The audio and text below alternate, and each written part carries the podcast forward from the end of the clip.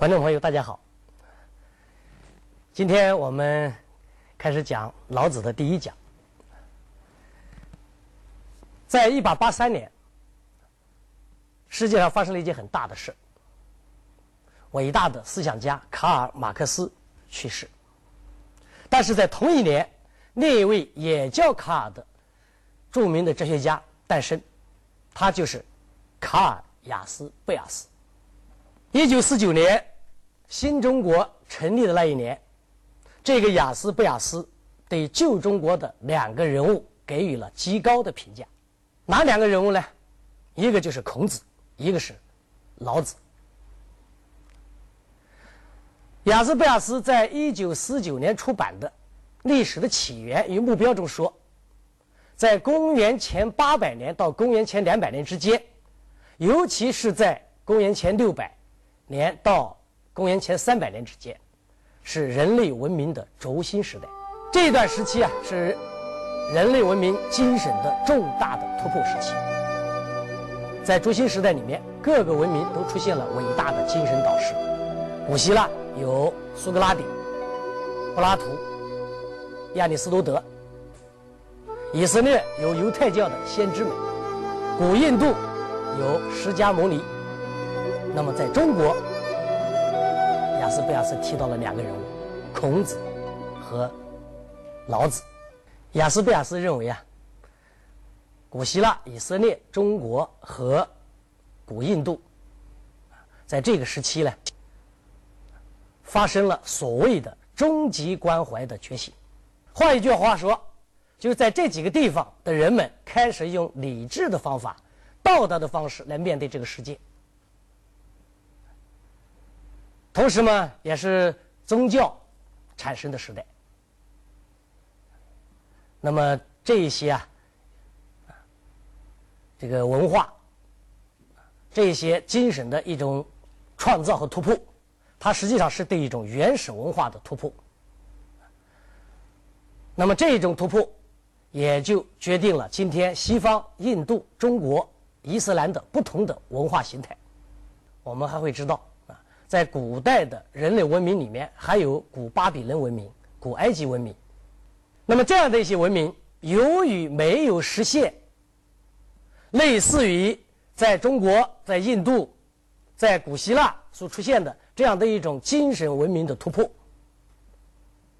他们的文明虽然规模也非也非常的宏大，但是最终都难以摆脱灭绝的命运，成为文化的化石。而在朱熹时代所产生的中国的文化。古希腊的文化、印度的文化和以色列的文化一直延续到今天。那么，雅斯贝亚斯所讲的这个竹心时代，在中国实际上就是春秋战国时代。春秋战国时代啊，孔子和孟子呢，曾经对这两个时代有过描述。孔子是春秋的后期人，孟子是战国中期人。他们分别都描述过自己的时代。孔子对他这个时代有这么两句话：“弑君三十六，亡国五十二。”在春秋两百多年里面，国君被杀掉的有三十六个，两百多年有五十二个国家灭亡，有三十六个国君被杀。我们可见这是一个混乱的时代。而战国时代显然比春秋时代的混乱的状况更加严重。虽然这个时代是中国历史上最为苦难重重的时代，也可以说在政治上是一个很黑暗的时代。但是呢，就像雅斯贝亚斯所说的那样，这也是我们这个民族的精神文明取得重大突破的事情。那么，老子究竟是一个什么样的人？我们是否可以从历史的记述中了解老子真实的身世呢？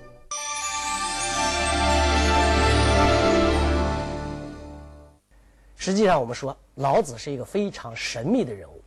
老子自己啊，创造了一个汉语里面一个非常有名的一个词，这个词我们到现在还在使用，叫“出生入死”。实际上，老子这个人呢，他的生和死对于我们来说都是一个谜。那么，老子到底啊，他的生平是什么样一个状况？司马迁对于老子的生平、出身都做了一些介绍。他的第一句话就讲到了：“老子者，楚苦县厉乡曲人里人也。姓李氏，名耳，字丹，周守仓时之始也。”这一句话看起来介绍的非常详细。哪个国家我们知道了？楚国。哪个县我们也知道了？苦县。哪一个乡也知道了？厉乡。甚至哪一个村我们也知道了？屈人里。啊，里嘛就是村了。姓也有了，姓李；名也有了，叫耳；而且字也有了，叫丹；官职也有了，守藏时之始。所以啊，我们说这一段介绍看起来非常明白，但实际上，我们只要稍微思考一下，就会有很多的不明白。为什么呢？我们看看有这么一些问题。第一，首先这个姓名问题。既然司马迁讲到了他姓李，名耳，字丹，那我们叫他李耳，或者我们叫他的字。叫李丹就可以了。为什么不叫李耳，不叫李丹？也不像我们对其他的诸子们所称呼的那样，用他的姓加上一个尊称子，称他为李子。为什么我们称他为老子呢？这个“老”子从什么地方来的呢？这么一个关键的问题，司马迁竟然没有交代。那我们只能做猜测了。第一，大概是因为他长寿。老子活的寿命很长。司马迁呢，在老子的传记的后面啊，也讲到了，说他活了两百多岁。这个司马迁呢，也是有点啊，被老子弄糊涂了。因为司马迁是一个非常严谨的思想家，他对于那些不可理喻的、不符合经验的事情啊，他往往都是摒弃不取的。他写到他的著作中去的，他认为都是合理的，不合理的事情，他不写到。可是写到老子的时候嘛，他既然说到他活了两百多岁，这样不雅兴的语言，他也写进去了。那么后面嘛，还有人对老子的为什么称之为老子的说法就更神秘了。葛玄在《道德经序》里面讲到了这么一句话，说是老子生而好守。什么叫生而好守呢？就一生下来。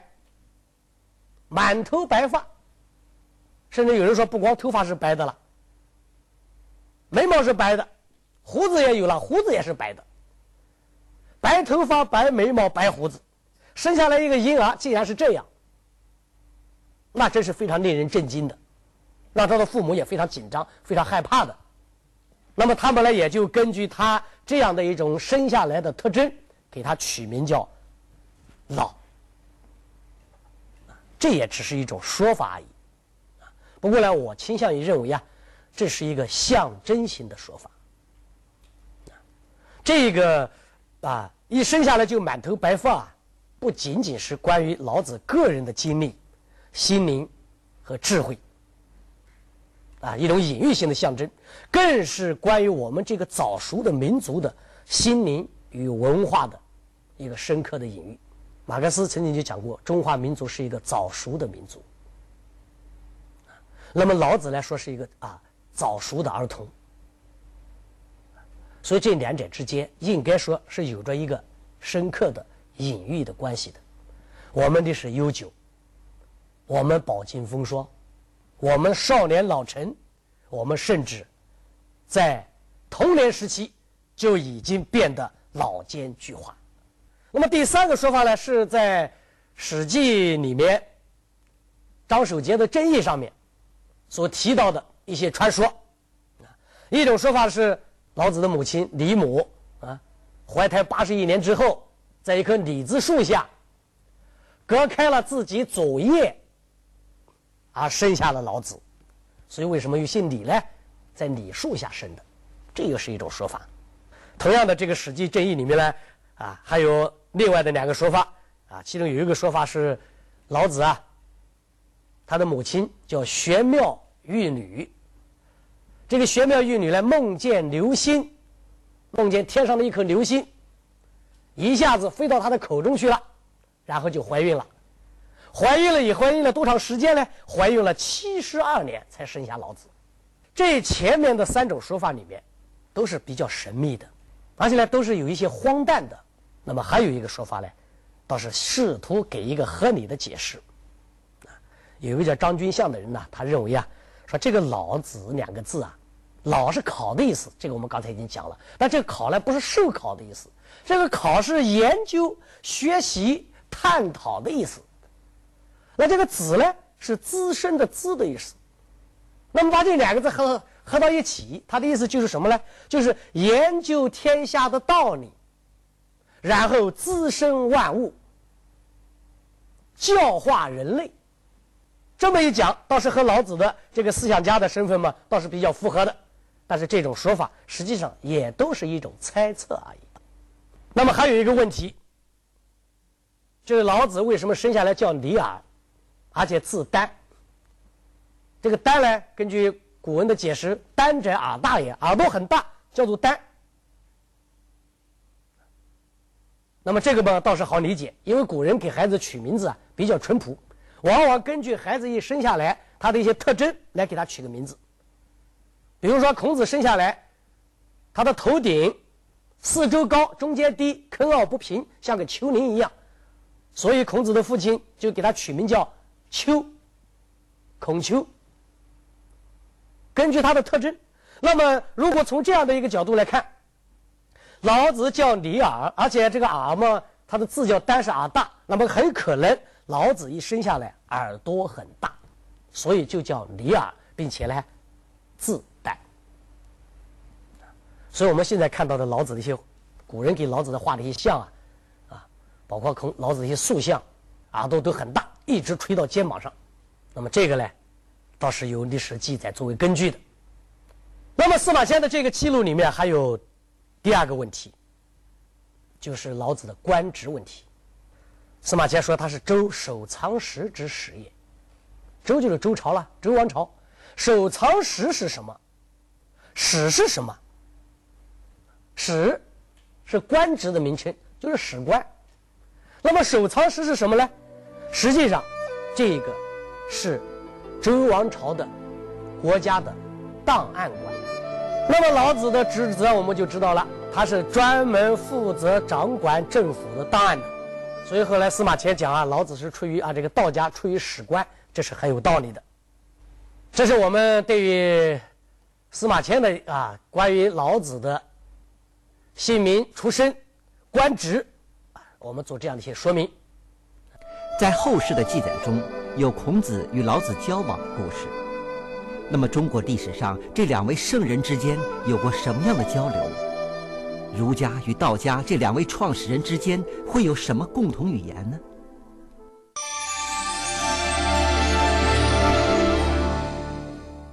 那么雅斯贝尔斯呢，把老子与孔子并提；司马谈在《论六家要旨》里面也把老子和孔子放到一起做比较。那么老子和孔子到底是一个什么样的关系？他们两个人的时代年龄到底谁大？这个都是有一些不同的说法，有的说老子是很晚的，比孔子要晚，甚至晚到战国后期去了。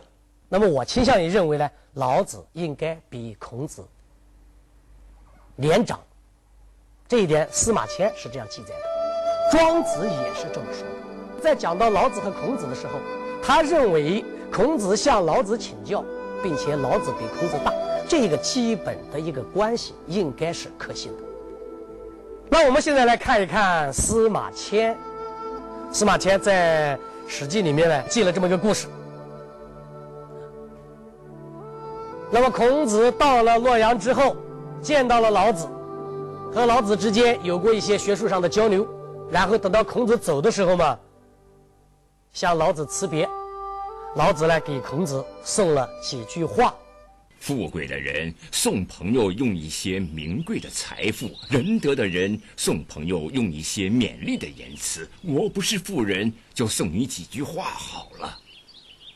聪明的人常遭困厄，是因为他喜欢议论别人；学问渊博的人常遭危险，是因他好揭人罪恶。做人子女的应心存父母，做人臣属的应心存君上，不能只顾自己呀。他是针对孔子的，啊，这个当时的性格来的。孔子在见老子的时候啊，那么一般的学术界认为呢，大概在三十五岁左右，那正是孔子可以说是年轻力壮、年富力强，也是一个咄咄逼人的时期。所以孔子当时是聪明深察，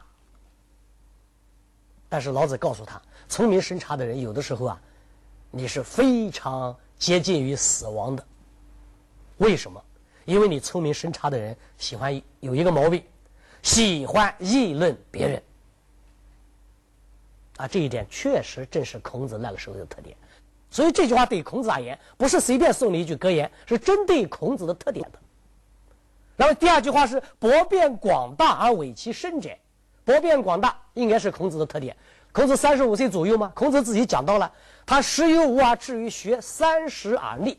三十岁的时候，孔子就已经有了自己的主导的思想了，已经是一个很广博的啊，知识很广博的一个学者了。所以博辩广大确实是当时孔子知识上的特点。但是老子告诫他，你这个博辩广大可能要委其身，还会会害了你。为什么？发人之恶，揭发别人的丑恶，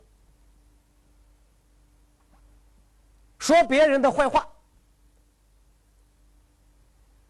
公布别人的隐私，你会招人记恨。我们说这两句话，应该说对孔子有非常深刻的教导。孔子本人后来啊，在这两方面做得非常好。然后老子下面还有两句话。更是讲的啊，是人生的至理名言了。他说：“为人子者，无以有己；为人臣者，无以有己。”这两句话的意思啊，就是你是做儿子的，你应该听父亲的。你如果过分坚持自己的想法，有主见，未必是好事。父亲不一定喜欢这样的儿子。聪明不好。下面还有一句啊，“为人臣者，无以有己。”那一样的道理啊。你是一个臣子，你在国君的面前，你显得比国君还聪明，你显得比国君还有主见，你甚至让国君来听你的，你要坚持自己，那下场一定很惨。在《史记·老子韩非列传》里面呢，也讲到了老子对于孔子的教训。他说啊。我听说啊，两股深藏若虚。真正的好的商人，家里面很有钱，家里面收藏了很多的带出手的货物，但是他对外显示出来的，好像家里面没有什么东西。他并不愿意露富，尤其是并不愿意炫耀自己有钱。这是真正的好的商人，有境界的商人。那同样。君子慎德，容貌若愚。话是什么意思呢？聪明可能很好，但是聪明外露就一定不好。三十多岁的孔子一定是聪明外露的。老子下面就直接就告诫他了：去子之娇气于多欲，太色于淫志。去子，去除你的什么呢？娇气。都欲太色淫志，娇气骄横之气，太色傲慢之色，淫志过大的过多的欲望，这些都不好，都无益于你自己的身心。所以我告诉你，你一定要去掉这些。在中国的传统文化里面，两个最主要的文化就是儒家文化和道家文化。儒家文化的创始人是孔子，道家文化的创始人是老子。啊，这两个伟大的思想家竟然能够到一起交流，能够一起切磋，而且老子能够非常坦率的给孔子以切实的指导教导。所以，这可以说是中国的文化史上非常令人感动的一段，是非常令人感动的一段。那么，孔子对老子的评价也非常高啊。鱼，我知道它会游水；鸟，我知道它会飞；兽，我知道它会走，但是龙，它在云端，在天上，无法琢磨，深不可测。李丹就像是龙一样。那么对于这样的龙，孔子说，我们只能仰望着他。他的学问太大了，他的知识太深了，他的修养太高了，他已经超越了我们啊，这个这这种智力和能力的范围之外。我不知道用什么样的办法才能够对付这样的人。这是孔子对于老子的一个很高的评价，把他称之为龙。中国有一句话叫“神龙见首不见尾”。那么老子实际上是个首尾我们都见不着的这么一个神秘的人物。